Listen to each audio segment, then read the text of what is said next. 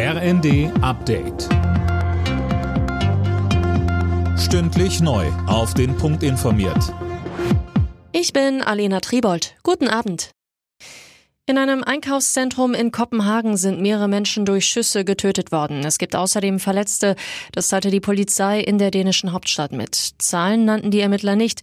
Die Polizei nahm einen Tatverdächtigen fest. Dabei handelt es sich um einen 22-jährigen Dänen. Er habe allein gehandelt, heißt es. Ein terroristischer Hintergrund wird nicht ausgeschlossen, heißt es von der Polizei. Bundespräsident Steinmeier nennt den russischen Angriffskrieg gegen die Ukraine einen Epochenbruch. Russlands Präsident Putin stürze auch sein eigenes Land in den Ruin. Damit habe keiner gerechnet, so Steinmeier im ZDF-Sommerinterview. Mit Blick auf die hohe Inflation spricht er sich außerdem für weitere Entlastungen aus. Die Pakete, die es bisher gegeben hat, waren gut und waren notwendig, haben sogar dazu beigetragen, dass die Inflation wenigstens etwas gebrochen wurde.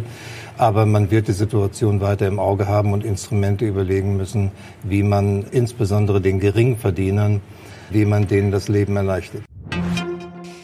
Die russische Armee hat die ostukrainische Stadt Lysychansk vollständig erobert. Die ukrainischen Streitkräfte haben ihren Rückzug verkündet. Aus Moskau heißt es, Russland habe damit nun die gesamte Region Luhansk eingenommen. Die bildet zusammen mit Donetsk den Donbass. Diesen zu erobern hatte Russlands Präsident Putin zuletzt als eines seiner Kriegsziele ausgegeben. Immer wieder versuchen Betrüger mit Anrufen Geld zu erbeuten. Dafür geben sie sich teilweise auch als Polizisten aus. Ist die Telefonnummer erstmal in die falschen Hände geraten, können die Betroffenen nur noch wenig gegen die Anrufe tun.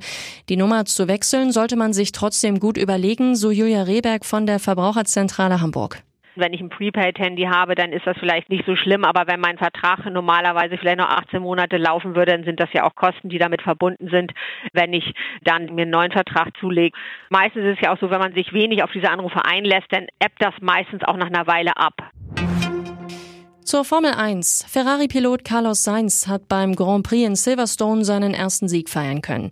Sergio Perez im Red Bull und Lewis Hamilton im Mercedes fuhren auf die Plätze 2 und 3. Mick Schumacher wurde Achter, Sebastian Vettel Neunter. Alle Nachrichten auf rnd.de